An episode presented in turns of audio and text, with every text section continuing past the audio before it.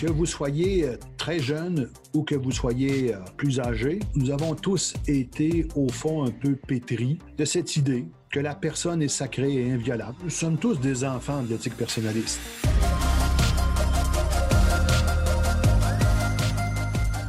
Bonjour et bienvenue à Parésia, votre balado qui prend le temps de penser. Dans la sphère publique et la culture populaire, on a souvent opposé modernité et catholicisme comme s'ils étaient fondamentalement antagonistes. D'un côté, on trouverait une modernité à la fois portée par des idéaux d'émancipation ainsi qu'une maîtrise de la technique de plus en plus puissante. De l'autre, on aurait affaire à une Église restée figée dans un passé moyenâgeux, incapable d'offrir un discours et des enseignements en syntonie avec les aspirations de notre temps. Se peut-il que ce portrait somme toute caricatural ait été exagéré?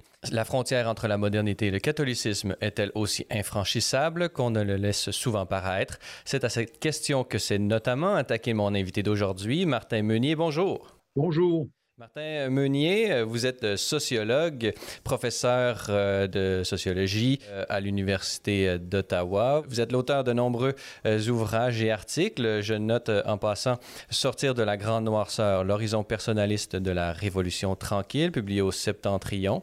Vous avez été également co-directeur de l'ouvrage Les impasses de la mémoire aux éditions Fides. Et c'est surtout autour de cet ouvrage, Le Paris personnaliste, modernité et catholicisme au 20e siècle, lui aussi publié chez Fides, sur lequel j'aimerais m'entretenir aujourd'hui euh, avec euh, vous. Euh, dans votre, justement, par le titre même, on, comprend que, que, votre ouvrage porte sur les relations entre la modernité et le catholicisme au 20e siècle. Et vous y prenez en, regardant à l'intérieur même de l'Église plusieurs courants de pensée qui ont profondément influencé l'Église catholique au 20e siècle. Alors, pouvez-vous d'abord peut-être nous, nous présenter quelques-unes des grandes figures auxquelles vous faites référence dans votre livre, euh, Martin Meunier. Avant peut-être de présenter euh, les grandes figures, j'aimerais rebondir sur votre introduction qui me paraît euh, très pertinente. En fait, j'ai écrit ce livre essentiellement parce que mes lectures m'ont donné à découvrir tout un pan d'auteurs catholiques que je ne connaissais pas, qu'on m'avait pas euh, présenté euh, jeune, euh, et qui justement réfléchissait réfléchissait et, proposait des pistes et des voies de solution pour réfléchir et donc pour prendre en compte la question de la modernité en rapport avec la religion. Euh, trop souvent, on pourrait dire dans l'éducation, on avait dans l'éducation que j'avais reçue, on opposait religion et science, par exemple, ou euh, le savoir euh, et la religion. On, on, tenait toujours un peu dans la grande noirceur le terme de religion, alors que là, je découvrais peu à peu par certains auteurs, je pense au Père Lagrange, à Jacques Maritain, à Charles Péguy, à Emmanuel Mounier, au Père Chenu, au Père Congar, au Père Henri de Lubac, euh, à Daniel Rops, enfin plein d'auteurs que je, en que je rencontrais pour la première fois de ma vie. Et là, je m'apercevais que tout ce beau monde-là avait réfléchi les, euh, les grandes questions philosophiques euh, et les, qui travaillent, qui ont travaillé le 20e siècle. on pourrait dire, ils donnaient une réponse avec laquelle on pouvait être ou ne pas être en accord, mais ils avaient réfléchi cette question-là et avaient tenté euh, on pourrait dire, de répondre nez à nez euh, avec d'autres philosophies, que ce soit l'existentialisme, euh, que ce soit le marxisme, que ce soit par exemple la phénoménologie, tous ces, euh, ces, idéologies et on pourrait dire ces voies de réponse, il y existait une voie de réponse qui était celle des catholiques au 20e siècle et qui s'appelait en fait le personnalisme chrétien. Opérons quelques distinctions si vous le voulez bien. Il y a un personnalisme, on pourrait dire, euh, philosophique qui n'entretient pas nécessairement de, de relation avec, avec la théologie proprement dite et, et il, y a un il y a un personnalisme chrétien. Alors pouvez-vous nous distinguer un peu euh, cette, cette définition ou ces différentes définitions du personnalisme? En fait, je vous dirais que le personnalisme chrétien est un, une spécialisation du large spectre de la philosophie personnaliste, qui peut être chrétienne ou pas, ou athée ou non athée, ou déiste, en fait, tout dépendant des auteurs que l'on lit. Et, là, on pourrait dire que le personnalisme ne, ne, ne ne part pas, on pourrait dire, avec l'idée euh, qu'il y a nécessairement euh, euh, un Dieu chrétien nécessaire. il pose, en fait, tout personnaliste pose au centre l'idée de la personne comme le statut de la personne comme étant sacré et, d'une certaine façon, inviolable. sacré et inviolable, ça veut dire quoi? Ça veut dire qu'en fait, d'une certaine manière, la personne est toujours plus grande que tous les autres déterministes qui peuvent peser sur elle, euh, que ce soit des déterminismes psychologiques, des déterminismes matérialistes, que ce soit des déterminismes euh, écologiques, d'une certaine façon, démographiques, sociologiques, euh, psychologiques, psychanalytiques, structuralistes. Tous ces déterminismes existent, certes, mais pour le personnalisme, la personne est toujours plus grande que tout cela et d'une certaine façon, elle conserve, malgré toutes ces pressions qui pèsent sur l'homme euh, d'hier comme celui d'aujourd'hui, la personne conserve son libre arbitre, euh, sa capacité de penser globalement les choses. On, cherche euh, d'une certaine façon à garder une vision globale sur, sur l'individu. l'individu est plus, plus grand que la somme de ses différentes dimensions certaine façon. Euh, bien sûr. Encore là, ben, un vrai personnaliste vous dirait que même le terme individu n'est pas, n'est pas un bon terme. Justement, une personne n'est pas un individu, il est plus que cela. Une personne n'est pas seulement, enfin, n'est ni seulement un individu et n'est ni non plus euh, qu'un membre d'un tout. Alors, il n'est ni qu'une singularité, parce qu'il est plus grand, il participe. Nous participons tous, si je parlais en personnalisme, euh, je dirais, euh, nous participons tous de notre statut de personne à un, même. un même entendement du monde, mais en même temps, nous ne sommes pas que des membres d'une société ou d'une nation, nous sommes au-delà de ça pour les personnalismes. Là, je rentre, on fait de la philosophie comme telle. Mais en fait, ce que j'ai étudié n'est pas seulement la philosophie. Ce que j'ai étudié dans le pari personnaliste, c'est ce que j'ai appelé l'éthique personnaliste. Euh, comment j'ai dit, pourquoi le mot éthique, en fait, c'est pour dire que c'est plutôt une façon d'être, une façon de faire. C'est un ethos, être personnaliste, mais c'est aussi une pratique. Euh, c'est très important. C'est pas seulement des pensées, mais c'est aussi une pratique. Euh, c'est une éthique qui a touché tant la philosophie que euh, la théologie, que les pratiques pastorales dans l'Église du début du, de la fin du 19e siècle, je dirais, jusqu'aux années 1960-1980. On pourra parler de ça plus tard justement de ce, personnalisme euh, va être assimilé par, euh, par plusieurs mouvements à l'intérieur même euh, de l'Église. vous avez parlé justement de ces figures du Père Lagrange, Jacques Maritain et, Charles Péguy qui vont s'influencer les uns les autres d'une certaine façon.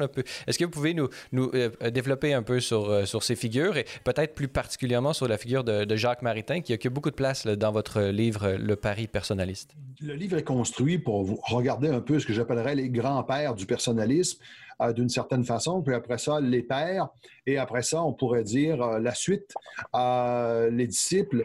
et grosso modo, bon, les grands-pères sont Charles Péguy, le père Lagrange, qui, chacun à leur manière, et le jeune Maritain, on pourrait dire, qui, chacun à leur manière, ont travaillé à à construire. Tantôt euh, euh, un entendement de l'histoire euh, nouveau et renouvelé dans l'exégèse historico-biblique du Père Lagrange, que ce soit dans une critique du modernisme chez Jacques Maritain, surtout chez le jeune Maritain, que ce soit également le sens de, on pourrait dire, d'une mystique qui est très forte, qui, doit affronter le monde d'une certaine façon qui déchoit dans une veine politique chez Charles Péguy. Euh, ce sont un peu l'arrière-scène euh, de, prolégomènes, pourrait-on dire, de la, pensée personnaliste qui vont naître un peu plus tard, autour de 1900, 1910, 1920, 1930 autour des mouvements comme la revue Esprit, je pense à cette revue-là qui va naître dans les années 30, euh, dirigée par Emmanuel Mounier, euh, qui va être à cette époque-là très proche du philosophe thomiste Jacques Maritain, qui va écrire d'ailleurs un livre tout à fait, une espèce de manifeste personnaliste que l'on pourrait appeler humanisme intégral, qui s'appelait, pardon, humanisme intégral. Emmanuel Mounier va écrire Révolution, personnalisme et communautaire. Euh, les deux sont très liés. L'un est plus vieux que l'autre. Maritain est plus vieux que Mounier. Euh, va être un peu un mentor pour euh, Mounier, bien que les deux vont avoir aussi leur conflit par la suite.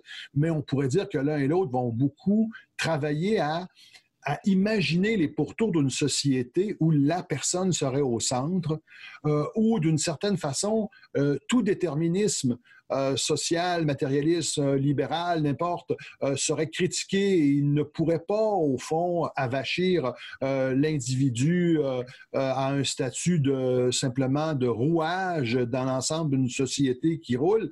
On pense évidemment à cette époque-là, on critique à la fois le fascisme, on critique à la fois le, le, le bolchevisme qui vient de, de, commencer en 1917 en Russie, on critique aussi les dérives libérales d'un monde capitalisme bourgeois. Et euh, Mounier comme Maritain vont être, euh, par leurs écrits, des promoteurs d'une façon nouvelle de considérer à la fois sa place dans le monde, mais aussi sa place comme chrétien dans le monde, ce qui va aussi changer beaucoup de choses.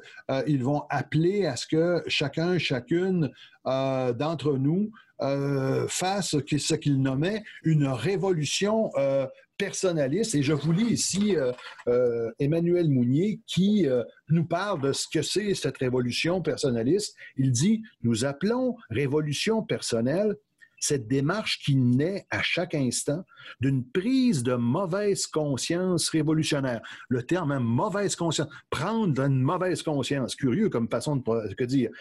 Prise de mauvaise conscience révolutionnaire d'une révolte, d'abord dirigée par chacun contre soi, hein, sur sa propre participation ou sa propre complaisance au désordre établi alors là, ça c'est très intéressant de comprendre que pour Mounier, il existe l'état de société normal est un état de désordre euh, et d'une certaine façon, ce qu'il désire, c'est que les gens prennent une conscience que leur apathie constitue au fond un moyen pour reproduire le désordre établi.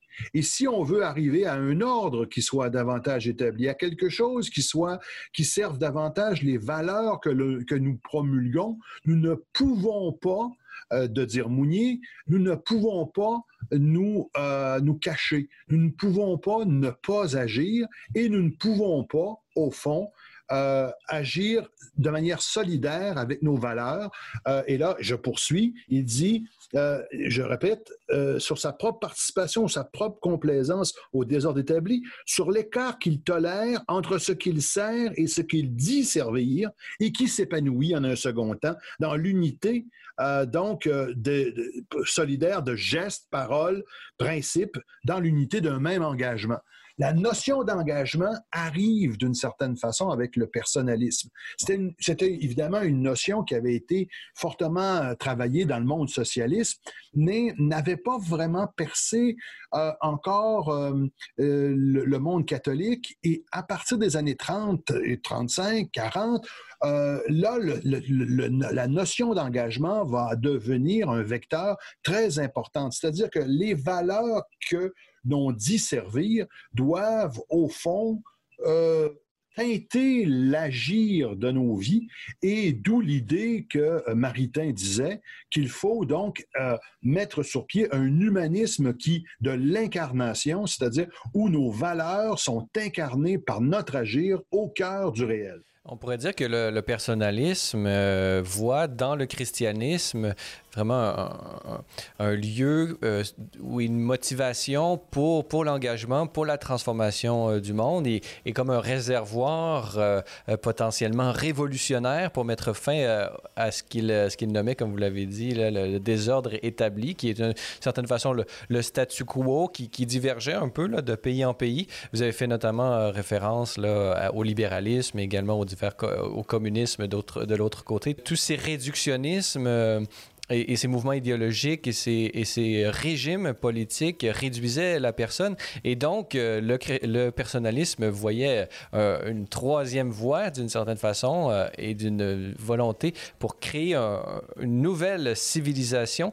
Parlez-nous justement de ce projet personnaliste. quel était un peu son contenu? Comment imaginait-il une société davantage humaine, selon vous, Martin Meunier? Écoutez, la société personnaliste comme telle, pensée par notamment Emmanuel Mounier, euh, reste quand même très peu définie dans son œuvre. Euh, essentiellement, euh, c'est pas un penseur politique. On peut pas dire ça comme ça. C'est-à-dire que ça, c'est pas une personne qui va réfléchir les principes politiques qui doivent gouverner une société. Mais d'une certaine façon, il y a une utopie personnaliste qui va être décrite, notamment dans le livre Révolution personnaliste et communautaire, et dans l'humanisme intégral de Jacques Maritain aussi, euh, qui veut d'une certaine façon euh, que l'on place les, les, droits et libertés de la personne au cœur de la société euh, et qu'elle soit la gouverne d'une certaine façon et que l'action de l'État ne soit pas une action qui serve des valeurs autres que l'épanouissement et la liberté de la personne. Et là, ici, il faut faire attention quand on dit le mot épanouissement. Je ne le dis pas dans un sens thérapeutique de Carl Rogers. Je parle ici, au fond, euh, pour Mounier, euh, il dit ben, il faut que la société, que l'État euh, et la société donnent les moyens aux, aux personnes de pouvoir s'épanouir, de trouver leur vocation propre, de pouvoir, on pourrait dire, aller au bout de leur vocation propre par exemple, on peut penser à l'éducation libre, ouverte, gratuite, des choses comme ça, qui étaient très personnalistes aussi comme, comme projet, en vue, au fond, de, de, de, de de, former une vocation, pas une vocation religieuse nécessairement, hein, qu'on se comprenne. Une vocation, ça peut être n'importe quoi. Ça peut être euh, le meilleur, euh, le, je sais pas moi, le, meilleur artiste que, que, peut l'être, euh, le meilleur journaliste. médecin, ouais, pas, c'est ça. Père de famille, vraiment, c'est toutes les dimensions de la personne. Et, et cette vocation, donc, la société doit donc mettre tout, tout sur le plan pour que cette vocation puisse arriver à elle-même pour que la personne puisse s'engager au nom de ses valeurs dans la société et finalement arriver à une solidarité avec les autres personnes, ce qui va appeler une communion au sens euh, fort, ce que Mouillet appelle une communion au sens fort, c'est-à-dire une, une, véritable solidarité avec les, personnes qui composent la communauté euh, dans laquelle on participe. Et donc, ce projet, euh, ben, notamment chez, chez, chez, Maritain, il le nomme, lui, euh, quasiment pratiquement un nouveau Moyen Âge ou une nouvelle chrétienté. Euh, je sais que cette notion chez lui va, va évoluer à, à travers le temps, mais avant d'aller de, de contempler un peu cette vision politique qui fut la leur. Euh, notamment chez Maritain, il va y avoir un réexamen euh, de, de, la théologie de l'Église et de la vocation euh, chrétienne elle-même à, la, lumière de, de ce personnalisme. Parlez-nous et, que vous nommez l'humanisme d'incarnation. Pouvez-vous nous définir un peu cet humanisme d'incarnation et en quoi diffère-t-il peut-être d'une vision de la vocation chrétienne qu'on avait avant cette, cette révolution et ce, mouvement personnalisme à l'intérieur même de l'Église? Ben, le terme d'incarnation euh, est assez lié avec le mot action euh, dans le cas de Maritain. C'est-à-dire que, en fait, Maritain dit qu'il faut rompre avec les modèles, on va dire, de profession de foi. La profession de foi, c'est bien beau. On peut faire des pledges et euh, parler haut et fort en disant je crois en ci, en cela. Mais la difficulté, ce n'est pas tant de croire que d'agir euh, en chrétien. Euh, c'est la tout est là d'une certaine façon. Et le grand défi que Maritain on va dire, propose à l'homme du 20e siècle quand il écrit ces années-là, dans ces années-là. le grand défi, c'est au fond de passer des mots à de la parole à l'action.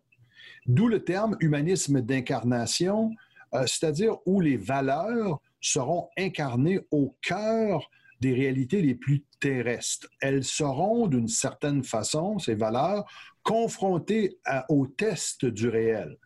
Test du réel que, par exemple, le chanoine Jacques Grandmaison, euh, ici au Québec, euh, euh, disait, euh, disait beaucoup de choses. Hein? Jacques Grandmaison répétait cette formule-là. Le test du réel, c'était très important parce que c'est là où on voit d'abord euh, si les valeurs qu'on dit servir sont vraiment bien servies et si d'une certaine façon, est-ce que c'est dans l'ordre des moyens que l'on, que l'on prend ou est-ce que c'est peut-être dans la, la, croyance ou la foi que l'on a en celle-ci qui peut aussi vaciller. Euh, je reviens à Maritain. Maritain, donc, en appelait à combattre d'une certaine façon un esprit bourgeois, moralisateur, euh, qui parle beaucoup, moralise beaucoup, mais ne fait rien. Euh, était aussi contre une religion du dimanche, une, espèce de religion qui c'est seulement le dimanche et la semaine on fait pratiquement rien. Non, il voulait au contraire une religion qui instille toutes les journées de la semaine. Euh, un, humanisme intégral pour lui, un humanisme qu'il appelait intégral, donc un christianisme qui allait, intégralement s'incarner dans le quotidien de tous les individus, de toutes les personnes, pardonnez-moi, euh, euh, et qui allait concourir à, selon lui, à ériger une société mue par ses principes, euh, mis de l'avant par les personnes qui la constituent. Au plan euh, politique, euh, bon, on peut critiquer, on pourrait dire parfois la naïveté de certaines tournures, mais sur le plan philosophique et sur le plan théologique, il y avait quelque chose de quand même assez euh, fort et qui surtout répondait à d'autres idéologies de l'époque. Je pense à l'existentialisme, je pense au socialisme, en euh, remettant à la page euh, le christianisme et en, on va dire peut-être, actualisant le christianisme à l'aune des défis du monde moderne au 20e siècle. Comment cette, intégration du personnalisme à l'intérieur même de l'Église va être reçue? Euh, j'imagine que il y a eu peut-être différentes étapes, il y a une chronologie à faire. Euh, peut-être dans les premières années, ça a été plus difficile à, faire accepter, peut-être dans certains euh, milieux romains notamment. Parlez-nous un peu de, du, du, personnalisme chrétien. Comment sera-t-il perçu par les milieux catholiques romains là, dans les années 30 et 40, Martin Meunier? Écoutez, il y a une très bonne question, euh, très intéressant aussi. Euh, sur le plan de l'histoire, là, il y a des historiens qui pourraient répondre à cela beaucoup mieux que moi. Mais euh, écoutez, pour dire rapidement, je dirais que c'est le sociologue en moi qui va répondre. Il y a peut-être une cassure générationnelle. Ceux de l'ancienne génération, mais ceux de la nouvelle. On parle ici des années 30, des années 40 du début des années de la Deuxième Guerre mondiale. Euh, et on peut dire qu'il y a une, vieille génération de, euh, clercs formés euh, à Rome pour la plupart, qui vont avoir une vision, on pourrait dire, plus naturaliste de, la théologie, plus thomiste au sens, euh, euh, non pas néo-thomiste, mais thomiste classique, et qui vont, on pourrait dire, trouver que le personnaliste prend ses aises avec la liberté, subordonne la liberté à la vérité et évidemment erre dangereusement. C'est le cas notamment, je pense ici à, De Coninck qui va écrire... Primauté du bien commun contre les personnalistes. Contre Maritain, euh, et où il va dire très clairement que pour lui, le, personnalisme conduit à subordonner la vérité euh, par l'ordre de, la, liberté et qu'il peut conduire au pire dérive. Euh, Maritain ne s'en moque pas. Euh, mais tente, lui et Étienne Gilson, les deux théologiens à Veston, à Veston, comme on dit, puisque ce sont deux laïcs, va tenter de construire une, théologie de plus en plus, on pourrait dire, référentielle avec le thomisme et l'architecture néo-thomiste comme telle mais et donc va peut-être peu à peu sortir du, personnalisme. Mais on peut dire que dans les années 30, 40, il y a la nouvelle génération qui arrive, elle, et ils sont plusieurs à ce moment-là. Plusieurs gagnent. Il hein. faut bien comprendre que la, la, la, on pourrait dire la profession de devenir prêtre euh, euh, ou religieux, religieuse, euh, est, une est une profession qui attire beaucoup de personnes, surtout chez les, les plus intellectuels, et qui se lance là-dedans et trouve dans les doctrines du personnalisme quelque chose qui concilie enfin un peu mieux les aspirations du monde moderne, aspirations qu'ils ont goûtées, ne serait-ce que parce qu'ils sont nés dans un siècle de changement, avec la la, religion qu'ils chérissent aussi en même temps. Et donc, euh, la nouvelle génération va davantage épouser les préceptes de l'éthique personnaliste que l'ancienne. Évidemment, certains d'entre eux, je pense au père Chenu pour prendre cet exemple, euh, le père Congor euh, plus encore, vont pâtir parce que certains d'entre eux vont être interdits pendant quelques années, interdits d'écrire, de professer ou de faire des conférences, il va y avoir des, euh, des, une sorte de chasse aux sorcières qui va se faire parfois avec euh, euh, entre, on pourrait dire, euh, les, partisans de l'arrière-garde et les les, les, jeunes venus du personnalisme. Mais on peut dire que peu à peu, dès les années 50, 60, notamment après la fin de la Deuxième Guerre mondiale, il a euh, un boom technologique, technique important dans l'ensemble des pays occidentaux. Là, d'une certaine façon, l'Église sent qu'elle a une sorte de retard euh, qu'elle doit faire son aggiornamento, son actualisation. Et là, on voit dans les doctrines personnalistes peut-être les préceptes par lesquels on pourrait euh, opérer cette conversion euh, et cette actualisation euh, au monde moderne. Et c'est pourquoi je pense que euh, ben, peu à peu, elles vont gagner tous les cœurs. Et quand on va arriver avec Jean 23 et bon, la Constitution de Vatican II euh, dès 1958, après ça, l'ouverture des années 60, etc., là, on va déjà, on peut voir que ben, la génération des personnalistes va être plus grande en nombre, même euh, au concile. Et là, ben, tout à coup, quand ils vont s'apercevoir que, d'une certaine façon, les forces traditionnelles ne vont pas pouvoir faire barrage à leurs propositions, eh bien, les nouveaux schémas euh, euh, qui vont être écrits lors de Vatican II vont, vont, au fond, ressembler beaucoup à plusieurs éléments de la doctrine personnaliste euh, telle qu'on peut la lire chez un mouillé ou chez un maritain, qui vont être, au fond, euh, sans dire, je ne veux pas dire ici que tout vient de ces deux personnes-là, mais on pourrait dire que le Concile Vatican II va être euh, presque un moment de consécration de l'éthique personnaliste en son ensemble.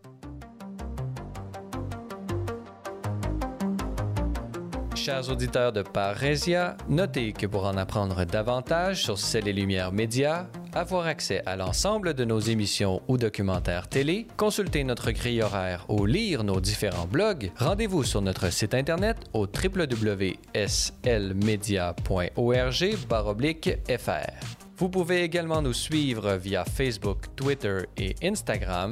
Grand merci à tous ceux qui veulent bien nous laisser un commentaire sur votre plateforme balado préférée ou en s'engageant par leur mention j'aime ou leur partage. Enfin, notez que l'apostolat C'est les Lumières Média ne serait possible sans votre contribution financière. Pour faire un don, visitez notre site web au www.slmedia.org/fr où vous y trouverez toutes les informations sur nos différents programmes de soutien financier. Nous émettons des reçus pour fin d'impôt. Merci à l'avance pour votre générosité.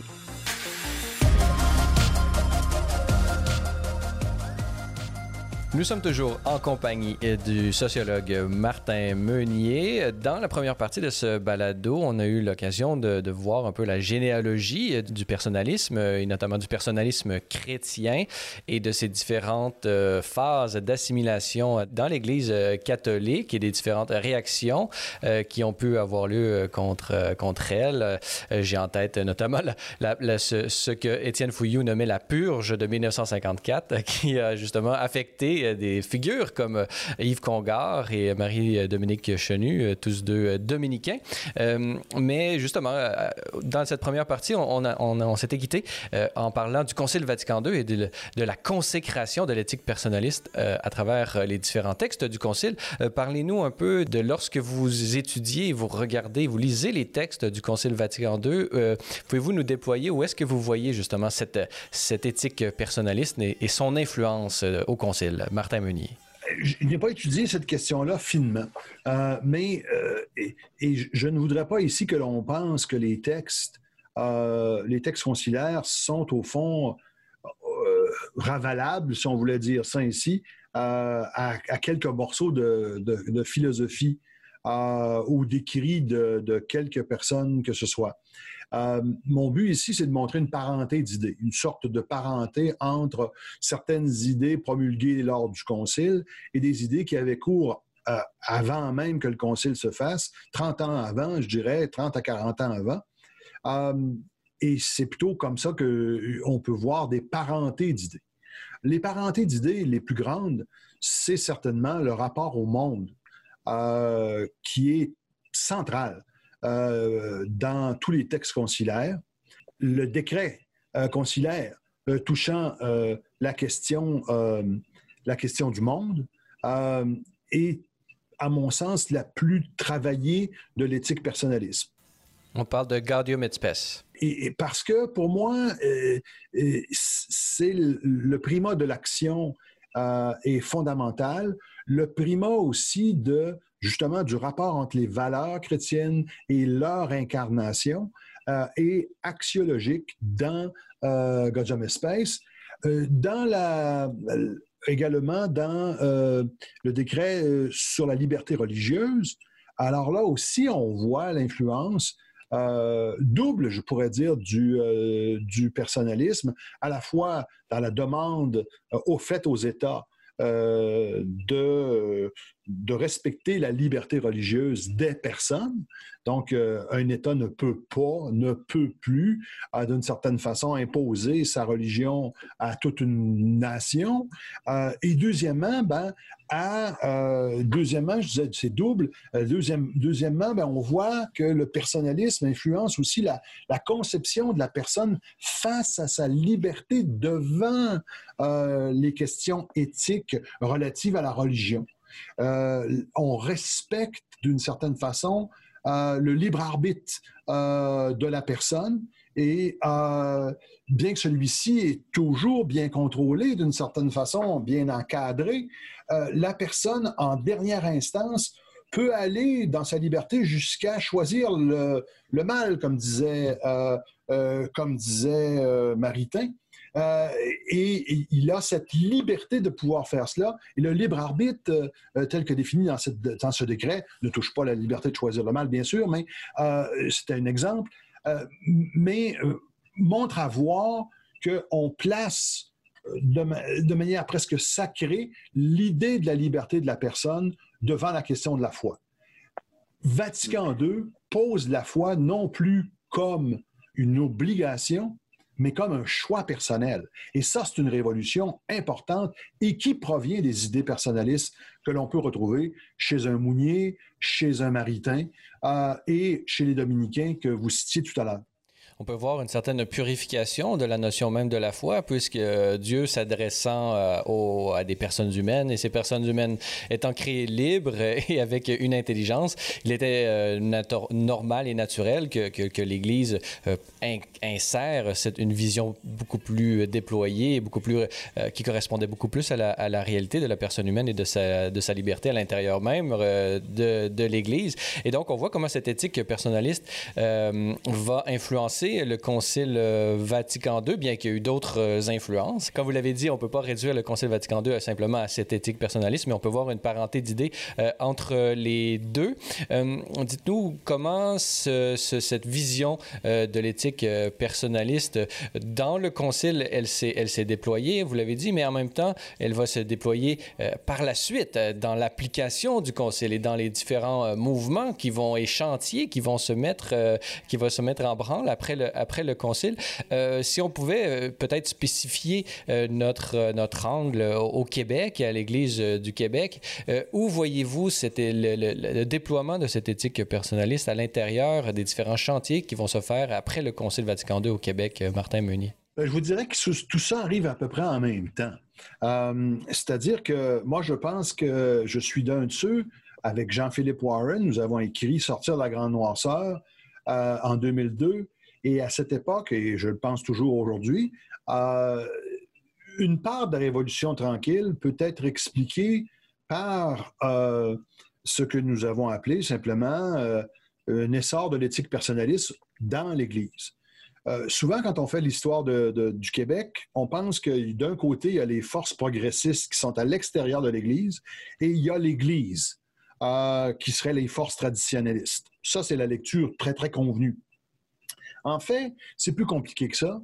Euh, si tout était Église au Québec avant 1960, ce qui est un peu vrai dans le monde canadien-français clérical dans lequel on vivait, euh, cependant, ben, l'Église n'était pas unifiée. L'Église aussi était, euh, on pourrait dire, il y avait des camps, il y avait la gauche, la droite, il y avait des camps qui existaient, et il y avait aussi des générations, comme j'en parlais tout à l'heure. Dans l'Église euh, qui ont été fortement influencés par les idées personnalistes et qui commençaient à trouver d'une certaine façon que le traditionnalisme que certains curés affichaient, en même temps allons plus loin, je dirais jusqu'au cléricalisme que certains pouvaient dénoter, euh, certains comportements cléricaux, cléricalistes, pardon, de certains, de certains, certaines autorités religieuses, tenait le Québec et le Canada français dans, vers l'arrière euh, et d'une certaine façon n'aidait en rien le peuple à s'autodéterminer, à se développer, etc. D'où le fait que certains ont commencé à, à, nourrir des idées de changement social important. La vision traditionnelle du, catholicisme ne correspondait plus aux différentes aspirations qui, qui émergeaient ici et là dans, dans la société. Exactement. Et mais eux, d'une certaine façon, voulaient reprendre ces aspirations et tenter d'actualiser le christianisme à l'aune de cela.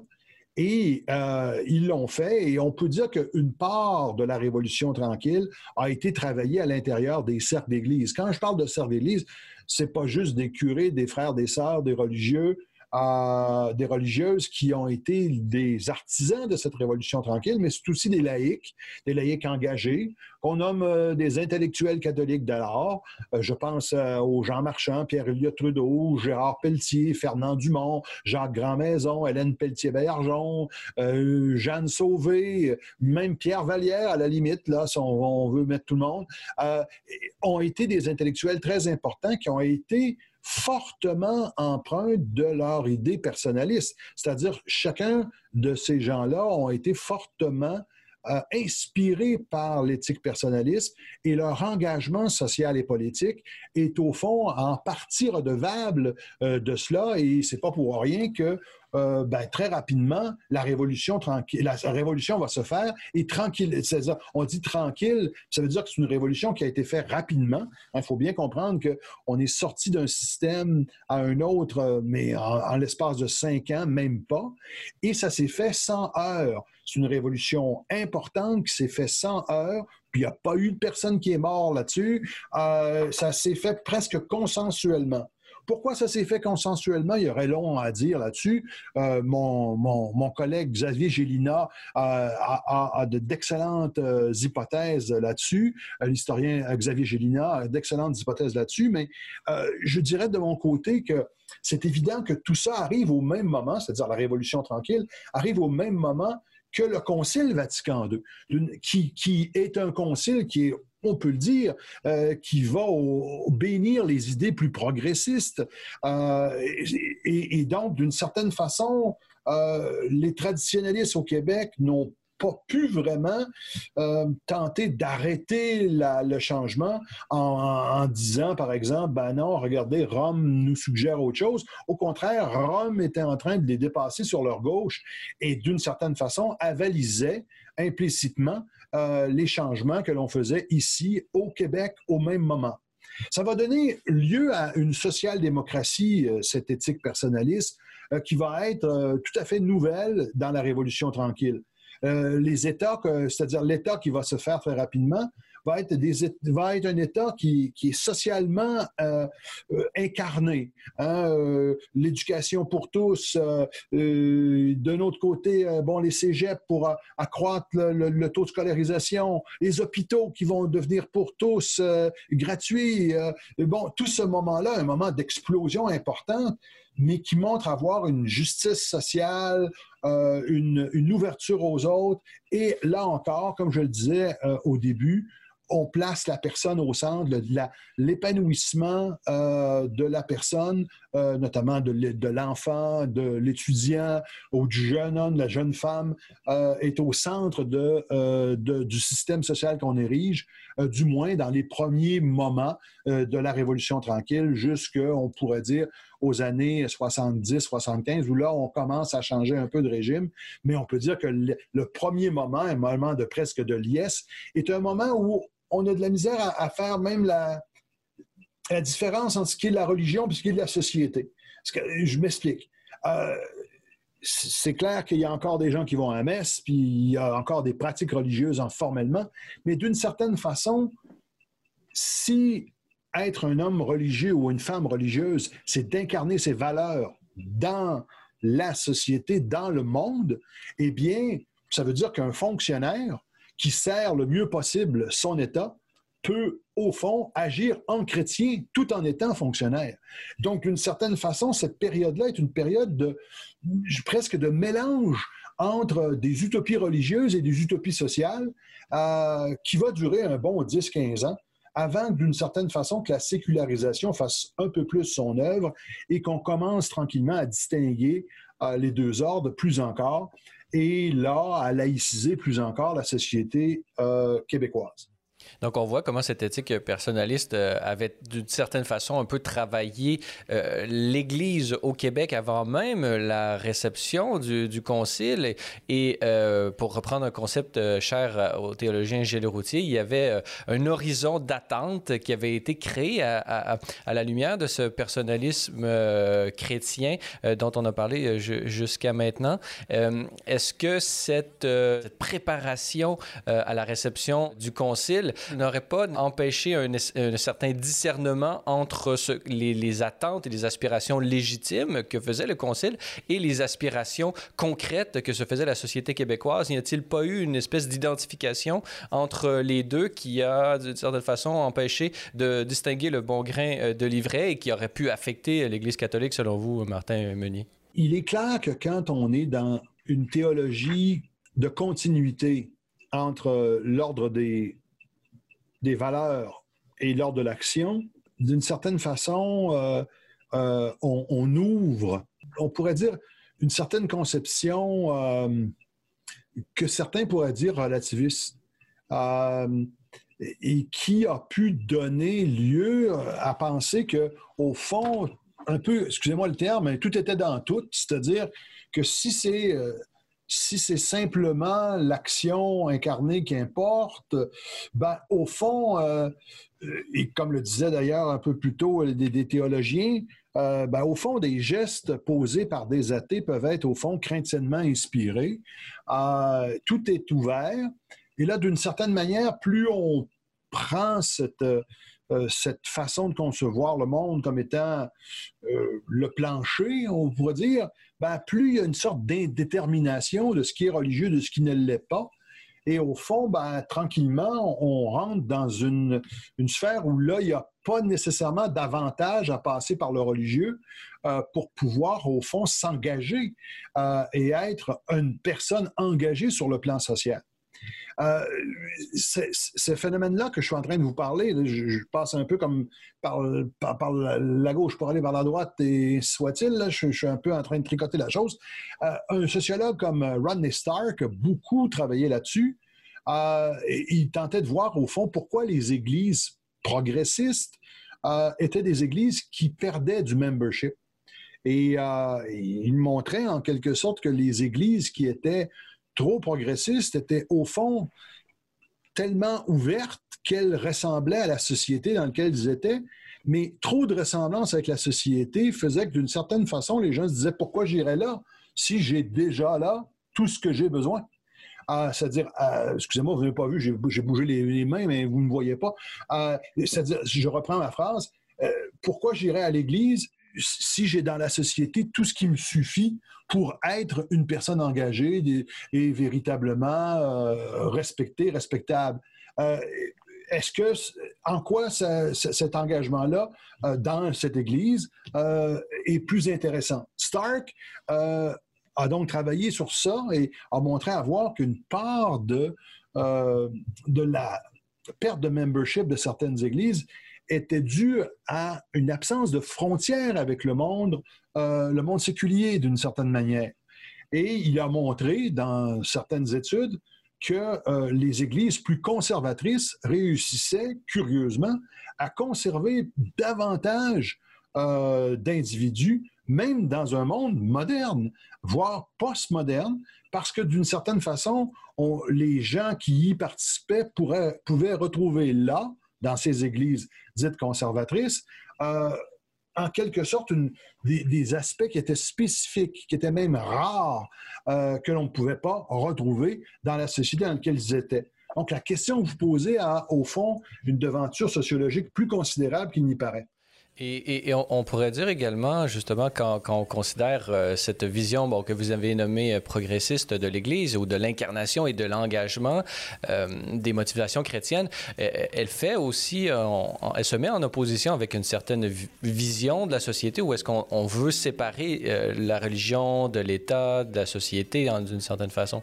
Et donc, en, sacralisant un peu l'activité de, de, de, tous les jours, certains pourraient voir ça comme une espèce d'empiètement de la religion dans, une, dans un domaine civil qui devrait être distinct. Et peut-être que cette vision incarnée ou trop incarnée euh, euh, du christianisme, peut-être qu'elle entre également en contradiction avec, euh, avec cette aspiration sociale, disons, séculière. Qu'est-ce que vous en pensez? Peut-être. peut-être. En fait, j'ai jamais pensé de cette manière-là cette question, parce que d'une certaine manière, les Mouniers ou, ou Maritains n'étaient pas des promoteurs de, on va dire, de la publicisation de la religion. Ils ne voulaient pas confessionnaliser euh, toute la société. Exact. Ils ne voulaient pas confessionnaliser, ils ne voulaient pas publiciser, même d'une certaine façon.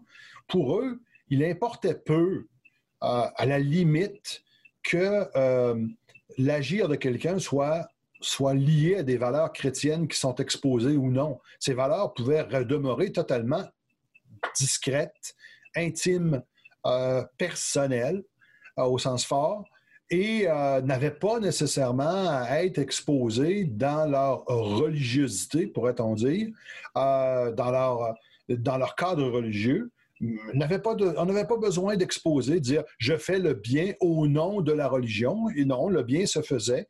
Et d'une certaine façon, que le bien se fasse au nom de la religion ou au nom de valeurs séculières, ça n'avait pas d'importance pour eux d'une certaine manière. Donc, c'est pour ça que je ne pense pas qu'il y a. Les personnalistes n'ont jamais d'une certaine. Ce qui est très intéressant dans les personnalismes, je dirais au contraire, c'est que les personnalismes avançaient masqués.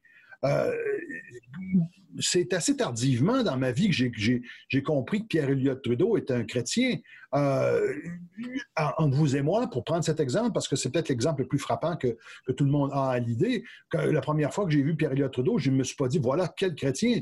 Mais pourtant, le christianisme était, a été très important dans sa vie.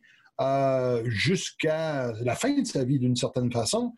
Et là, euh, existe plusieurs écrits maintenant qui relatent euh, avec force et détail ces conceptions religieuses qui ont été très importantes au cœur même des projets de loi parfois qu'il a présentés et donc qui ont inspiré, on peut dire que d'une certaine manière, la charte des libertés, des libertés de la personne les droits de la personne est, en droite ligne avec une part de ses, de ses, convictions religieuses. Cependant, il n'a pas publicisé euh, euh, la source chrétienne de ces, de ces valeurs-là. Pour lui, la valeur tenait en elle-même, quelle que soit son origine. Et on pourrait presque dire que c'est une des choses qui devient difficile quand on veut étudier les personnalistes dans, on va dire, des années 1960 à 2000 dans l'histoire du Québec et du Canada c'est que ceux-ci avançaient, euh, quand je dis masqué, c'est au, au, fond, ils ne publicisaient pas leur foi, et c'est tardivement que, en, regardant ici et là des écrits un peu cachés ou en, faisant des entrevues avec l'un ou l'autre, que l'on découvre que telle personne a été très impliquée dans tel mouvement, tel autre, euh, que toute sa vie, elle a été euh, très proche de telle communauté religieuse, etc. Et que là, tout à coup, on s'aperçoit que ces hommes publics, ces, femmes publiques, ces intellectuels-là, euh, avaient cultivé toute leur vie euh, un lien assez important avec euh, la religion, mais que dans l'agir public, euh, cette religion-là ne paraissait pas parce qu'ils ne voulaient pas, justement, comme dans l'ancien temps, dans l'ancien régime, on pourrait dire confessionnaliser leurs gestes politiques et leurs gestes sociaux.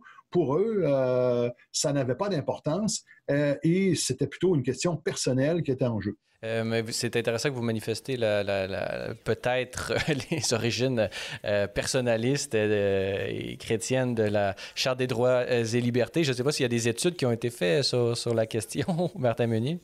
Ben, il, y a, plusieurs écrits qui, tournent autour de la charte. Évidemment, la charte, c'est il faut bien comprendre, hein, écrire une charte, ça s'écrit pas en une main, ça s'écrit à milliers de mains. tout le monde y veut sa virgule tout le monde négocie, euh, les juristes s'y mettent. Euh, bon, on peut penser qu'il y a de multiples influences euh, dans une charte, mais je dirais l'idée ou la volonté même d'instituer une charte de, droits et libertés de la personne au, Canada et au Québec, parce qu'il ne faut pas oublier qu'il y a aussi une charte des droits et libertés de la personne au Québec. évidemment, ce n'est pas Trudeau qui, l'a fait, mais c'est quand même, là encore, des gens... Parenté d'idées. Exactement, des gens qui étaient, qui étaient proches des mouvements catholiques, du moins dans leur jeunesse. Je vais vous prendre un exemple.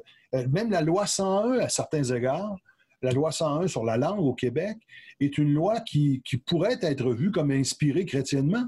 Euh, et euh, vous me direz, M. Meunier, où c'est que vous voyez cela? Eh bien, je vous dirais, ben, je le vois d'abord dans à la fois que c'est euh, c'est bien sûr euh, le, ministre Lorrain, qui lui-même a quand même été très loin dans ses démarches, euh, voulait devenir prêtre, a été euh, a pris jusqu'à la soutane, a arrêté en première année. Vous allez me dire oui, mais il a bien changé, bien sûr. Mais il s'acoquine de, de Guy Rocher, euh, qui était le président euh, de, des jeunesses étudiantes catholiques, quand même. Vous allez me dire que M. Rocher a changé et qu'il n'a plus la même vision de la foi aujourd'hui. Vous avez raison. En 76, 80, il avait certainement une autre vision, mais il avait quand même été pétri, là encore, des idées chrétiennes. Rocher va chercher Fernand Dumont, qui lui euh, est un chrétien euh, avéré, et Fernand Dumont, avec Guy Rocher, vont chercher Hélène Pelletier-Baillargeon, qui vont chercher à leur tour Jean Martucci, qui est un, qui, est un, jésuite, et Pierre Lucier, qui est un ancien jésuite qui, qui va devenir par la suite président du réseau de, des universités du Québec.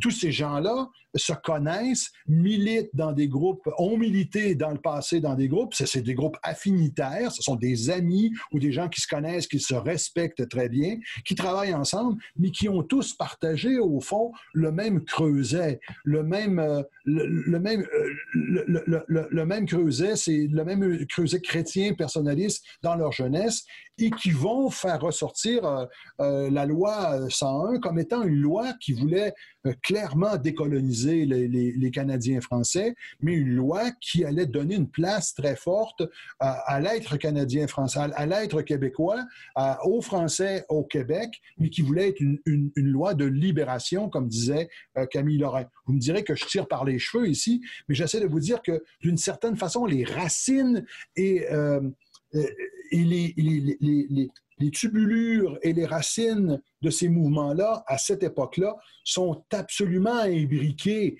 et c'est très dur de séparer très clairement là où commence euh, le séculier et là où finit le religieux. On est dans des années de 1900, je dirais 50 à 1975-80, euh, où les deux s'inspirent, puisque au fond, tout le monde a été chrétiennement socialisé.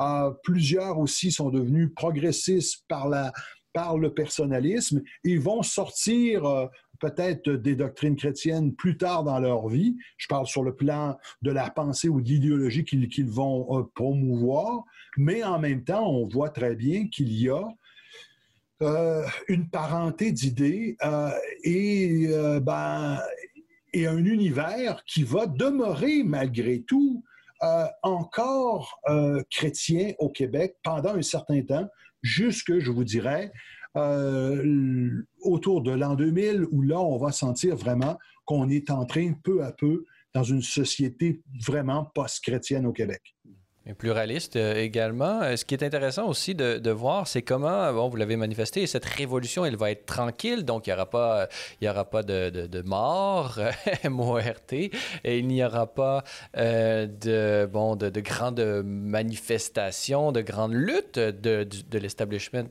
ecclésial contre une certaine étatisation qui va avoir lieu. Est-ce que vous voyez un lien de, continuité entre ces élites cléricales qui vont accepter l'étatisation de leur institutions et d'un autre côté de cette euh, jeune élite euh, fortement influencée euh, par le personnaliste qui était dans les organismes d'État et qui était notamment laïque, mais pas seulement, il y avait quand même des, religieux. Est-ce que, est que vous voyez une continuité entre, d'une part, l'Église qui accepte sans trop se, battre de donner ses institutions à l'État et une, une, jeunesse catholique qui décide d'utiliser l'État pour séculariser d'une certaine façon, laïciser ses institutions? Voyez-vous une parenté d'idées, là aussi, euh, Martin Meunier? Oui, bien sûr. J'en vois. C'est-à-dire que, bon, la Révolution tranquille, c'est une série de ruptures, mais aussi une série de continuités. C'est ça qu'il faut aussi voir. C'est-à-dire que les deux sont, en, sont présents. Euh, il est clair que, comme vous dites, euh, il n'y a pas eu de bataille pour conserver la confessionnalité. les évêques ont travaillé beaucoup pour la confessionnalité scolaire, ils l'ont gagné et ça va être un élément marquant de la reproduction du catholicisme au Québec. Qu'on se comprenne bien, là. Jusque dans les années 2000, euh, des enfants au Québec ont reçu euh, de l'enseignement confessionnel euh, catholique et protestant. jusque dans les années 2000, l'initiation catéchétique était faite, sinon par l'école, du moins avec la collaboration de l'école.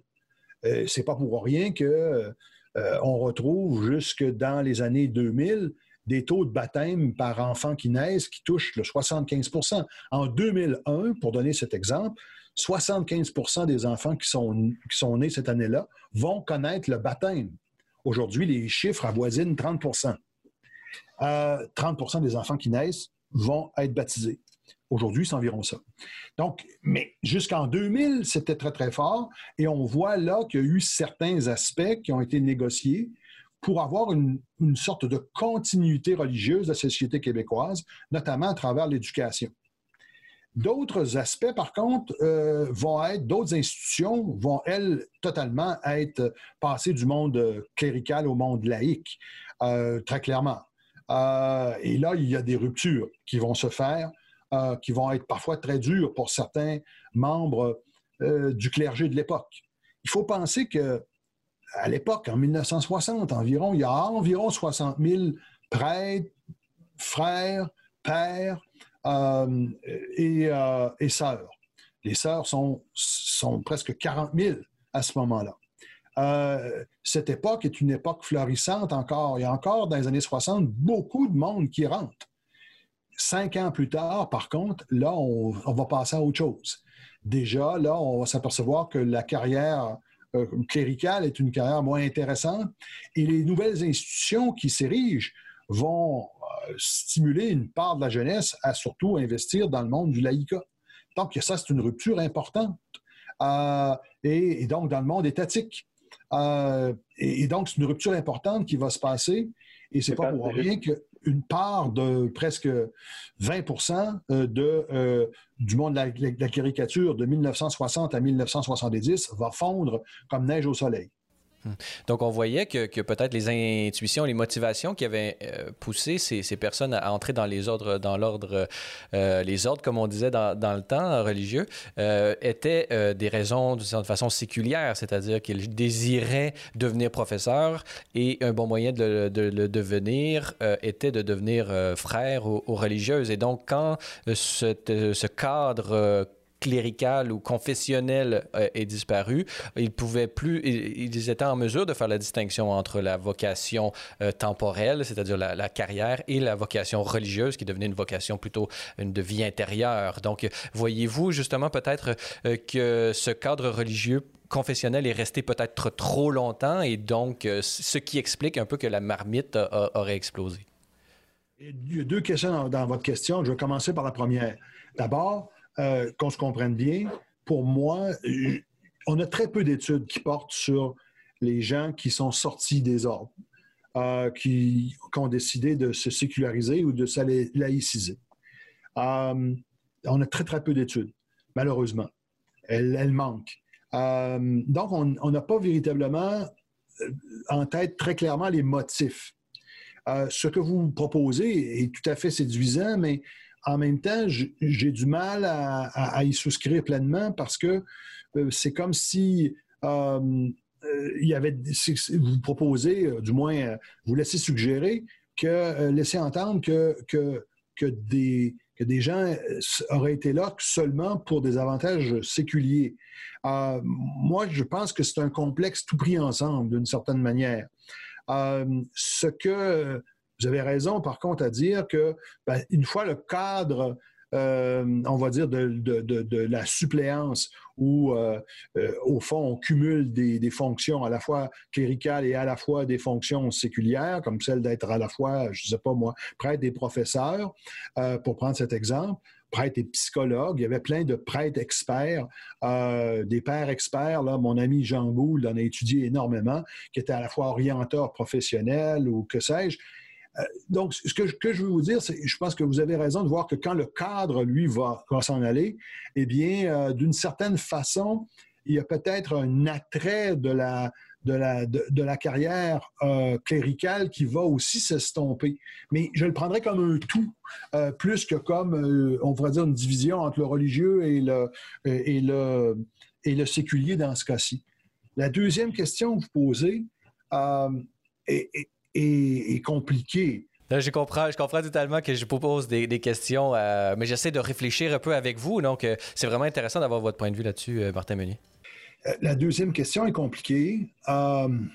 elle touche. vous pouvez me rappeler exactement la question? Je m'excuse de vous. Non, non, il n'y a, pas de problème. C'est justement, c'est que la, l'intuition, l'hypothèse que, que j'émettais, c'était que bon, il n'y avait pas de distinction euh, des, chez les religieux entre la carrière, euh, on pourrait dire séculière, et la carrière euh, religieuse. Et donc, quand le cadre est, parti, d'une certaine façon, l'exode de, toutes ces, de, de, personnes de, de, la vie religieuse manifeste qu'il y avait eu ce carcan-là était déjà il était déjà désuet, il ne correspondait plus. Euh, et donc, peut-être que l'Église a, trop tardé à, opérer une certaine euh, délestage de ces institutions. Trop tardé. Euh, voilà, voilà. L'idée du trop tardé.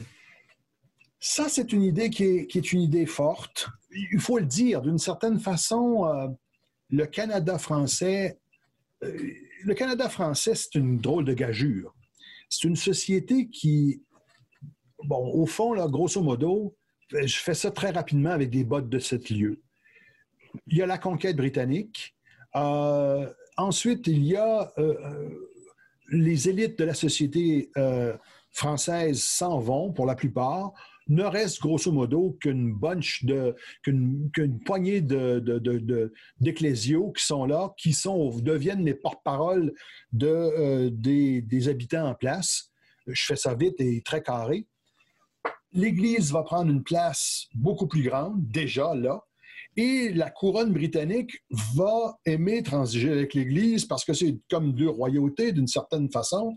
Et on va avoir confiance davantage, on va dire, en l'Église euh, qu'à d'autres, d'autres statuts, d'autres, euh, niveaux euh, politiques, municipaux ou autres. Et l'Église va, on va donner à partir de la, l'acte de l'Amérique du Nord britannique des champs de juridiction aux provinces euh, et euh, étant entendu d'une certaine façon que au Québec, euh, le champ dans le Bas-Canada qui va donner au Québec, les champs qui étaient donnés étaient des champs qui étaient au fond donnés certes aux Québécois et aux Québécoises, aux Canadiens français comme on disait à l'époque, mais ils étaient au fond sous la tutelle du monde de l'Église qui était là. Et l'Église, donc, du Québec, Québec euh, à, travers des figures comme Monseigneur Lartigue, Monseigneur Bourget, vont, euh, on va leur donner, au fond, le champ de la culture. Grosso modo, le champ de ce qui coûte le plus cher dans l'État, c'est-à-dire l'assistance sociale, les hôpitaux, l'éducation, c'est vraiment ce qu'on va donner aux provinces. Et c'est ce que va, et, là, on pourrait dire, dans le petit lopin qu'on va donner euh, aux provinces, le monde clérical va bâtir une société, euh, église après église, collège classique après collège classique, hôpital après hôpital, va construire une véritable société, si bien qu'au début du 20e siècle, on va arriver avec une société qui, ma foi, est presque concurrentielle avec ce qu'on peut retrouver euh, dans le Haut-Canada, en Ontario ou ailleurs. Évidemment, les Canadiens français sont plus pauvres, il y a plein de choses, je ne vais pas revenir sur ces aspects-là, mais ça reste que cette société-là a une certaine tenue. C'est la price-ridden province, là où on retrouve le plus de curés par tête de pipe quasiment en Amérique du Nord, sinon au monde. On a un taux de, prêtres par personne qui, qui, avoisine celui de la Pologne ou celui de l'Irlande, euh, mais ça reste que cette société-là, elle est constituée. Donc, il faut voir cette espèce d'anomalie historique qui euh, fait que toutes les institutions d'encadrement social sont, sous la coupole et la, tutelle de l'Église qui tente, du tant bien que mal, de développer cette société qui est catholique et qui parle le français. Et ma foi, il faut quand même le dire, euh, ça va être quelque chose de passablement intéressant sur le plan historique, mais pour ceux et celles qui y vivaient, tout était catholique. L'ensemble de l'expérience d'être au monde à cette époque-là était au fond enserré par la culture catholique. Et là, je ne fais que citer Nicole Gagnon dans l'histoire du catholicisme avec Jean Hamelin, euh, l'histoire du catholicisme québécois avec Jean Hamelin qu'elle a écrite euh, en 1984, je crois. Euh, et, donc, l'ensemble de l'expérience étant enserré par cette culture catholique, ben, peu à peu, bien sûr, on commençait à étouffer. Et peut-être que cette chape de plomb a duré très longtemps. Euh, peut-être, je dirais, euh, peut-être dix ans de trop. Euh, ce dix ans de trop-là, pourquoi je dis de trop? C'est-à-dire, on le sait a posteriori. On le sait parce que après les gens sont sortis. de dire ça, exactement. Mais quand je dis de trop, c'est on sent que là, en 1956, quand Duplessis gagne encore ses élections, euh, les libéraux de l'époque euh, et justement nos personnalistes, là, je vous parlais de Pierre Elliott Trudeau, Jean Marchand, euh, etc., ces gens-là sont complètement en furie. ils pensent que là, au fond, il y a tellement de distance en ce qu'est devenu l'Amérique du Nord et on pourrait dire la modernité dans l'Occident et le Québec, il y a tellement de distance entre le monde élitiste clérical et ce qu'est devenu la société montréalaise, pour ne prendre que cet exemple à cette époque-là, que d'une certaine façon, on se dit, mais hiatus est trop grand, ça n'a aucun sens. Et c'est pas pour rien que la révolution tranquille va se faire rapidement parce que d'une certaine façon, le retard peut-être euh, était grand. Mais je dis retard, là, hein, je mets des guillemets, hein, je ne les voyais pas, mais je mets des guillemets. Retard parce que j'aime pas ce langage-là qui tend en quelque sorte à faire de nos grands-parents des retardés. Euh, c'est vraiment pas mon genre. Avec euh, euh, mon ami Éric Bédard, je suis tout à fait d'accord avec lui de dire que ben, nos grands-parents n'étaient pas euh, n'étaient pas ces, gens retardés que l'on pensait. C'est pas à cause qu'on vivait euh, en période euh, dite de la grande noirceur qu'il n'y avait pas des lumières aussi à cette époque. Car, il faut bien voir, non pas juste les ruptures, mais les éléments de continuité, et notamment les institutions, c'est ce que je parle depuis tout à l'heure, qui ont été, au fond, mise de l'avant, érigée à toute fin pratique par le monde de l'Église au Québec, mais qui va servir de dosseret, puis je dirais même de, de, de, rampe de lancement pour la culture québécoise qui va devoir, bien sûr, se détacher de la culture canadienne-française avec un certain arrachement, mais malgré tout, on va profiter d'avoir érigé plusieurs institutions qui existent toujours, euh, ou du moins qui ont été, laïcisées, mais où, au fond, euh, l'encadrement social s'est fait pendant plusieurs années et a pu donner lieu à une modernité du lieu de la tradition. Et ce retard, entre guillemets, il est peut-être euh, euh, dû euh, malheureusement au fait que l'éthique personnaliste à l'intérieur de l'Église a peut-être pris un peu trop de temps à, se répandre, puisque, on le voit, la, Révolution tranquille a été notamment, pas uniquement, mais entre autres, été opérée par l'Église elle-même qui, qui a fait une réforme de, de ses pratiques. Et, en témoigne justement son, sa, collaboration, pourrait-on dire, à, à, cette modernisation des institutions. esprit dans, lequel pourrait peut-être, et là c'est mon commentaire, s'inspirer l'État québécois d'aujourd'hui, euh, dont les institutions peut-être ne sont pas nécessairement à la hauteur des aspirations du peuple québécois d'aujourd'hui. Mais là, c'était mon éditorial personnel. Martin Meunier, vous n'êtes, je, ne vous associe pas à celui-ci. Euh, en terminant, euh, vous qui avez passé bon, une partie de votre vie à étudier toutes ces questions de, sociologie et d'influence de, des, différents courants de pensée et de la modernité au Canada et dans, et dans, et dans le monde. Euh, euh, pourquoi est-ce que, selon vous, c'est important aujourd'hui de, de, retourner euh, dans cette période et d'étudier bon, cette éthique personnaliste? Pourquoi c'est important aujourd'hui de retourner à, à, celle-ci pour comprendre les enjeux contemporains? Martin Meunier? Eh bien, parce que nous sommes tous des enfants de l'éthique personnaliste.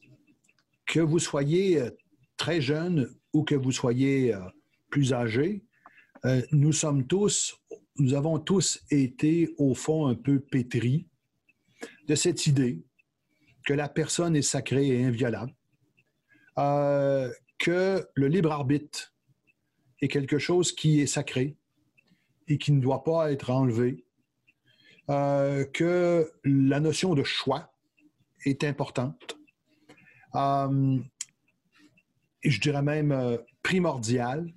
le choix que l'on fait importe plus que la contrainte euh, que des systèmes peuvent peser sur nous. Tout ça, au fond, nous sommes tous des héritiers de ça. Et d'une certaine manière, faire la généalogie de l'éthique personnaliste, comme on l'a tenté de le faire, c'est au fond revenir sur les principes qui a constitué, euh, sous une forme ou une autre, euh, ceux qui président en partie aujourd'hui. Je ne veux pas dire que nous sommes dans une société totalement personnaliste. Je pense même qu'on pourrait même faire une émission juste sur ça, où on pourrait se poser la question si on n'est pas dans une société post-personnaliste. Mais là, je ne rentrerai pas dans ce débat. Mais je vous dirais que, sans dire qu'on est dans une société personnaliste, je dirais qu'il y, a énormément de choses que l'on doit à cette veine personnaliste, euh, surtout au, Canada euh, français, puisque c'est à l'intérieur même du filon catholique que c'est travaillé cette euh, prise de liberté. Euh, et on pourrait dire aussi euh, que c'est travaillé la notion d'engagement, qui est très importante aussi, cette notion-là. Encore aujourd'hui, vous comprenez que l'idée de la prise de mauvaise conscience que disait Emmanuel Mounier, l'idée d'engagement qu'il mettait au pinacle de cette théorie, ce sont des idées qui travaillent encore fortement. Euh, plusieurs militants et militantes, pas nécessairement chrétiens, euh, et d'une certaine manière, Emmanuel Mounier le disait lui-même à la fin de son livre qui s'appelle Le personnalisme.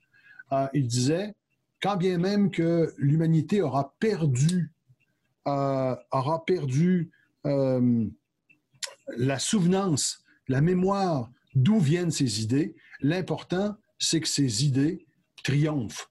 Et donc, euh, d'une certaine manière, je vous dirais, en faire la généalogie, c'est au moins savoir d'où on vient et pourquoi, d'une certaine façon, le problème se présente à nous aujourd'hui de cette manière et non comme chez les Américains ou comme chez les Français ou comme chez les Espagnols, quoique, encore une fois, chez les Espagnols, la question se présente peut-être peut-être un peu plus proche que nous, que d'autres sociétés. En fait, je suis l'un de ceux qui pensent que étudier la catholicité, euh, pas seulement canadienne-française, mais je dirais celle de l'Irlande, celle de la Belgique, celle de la France en partie, euh, de l'Italie bien sûr, du Portugal, de l'Espagne, euh, du Brésil, de l'Argentine.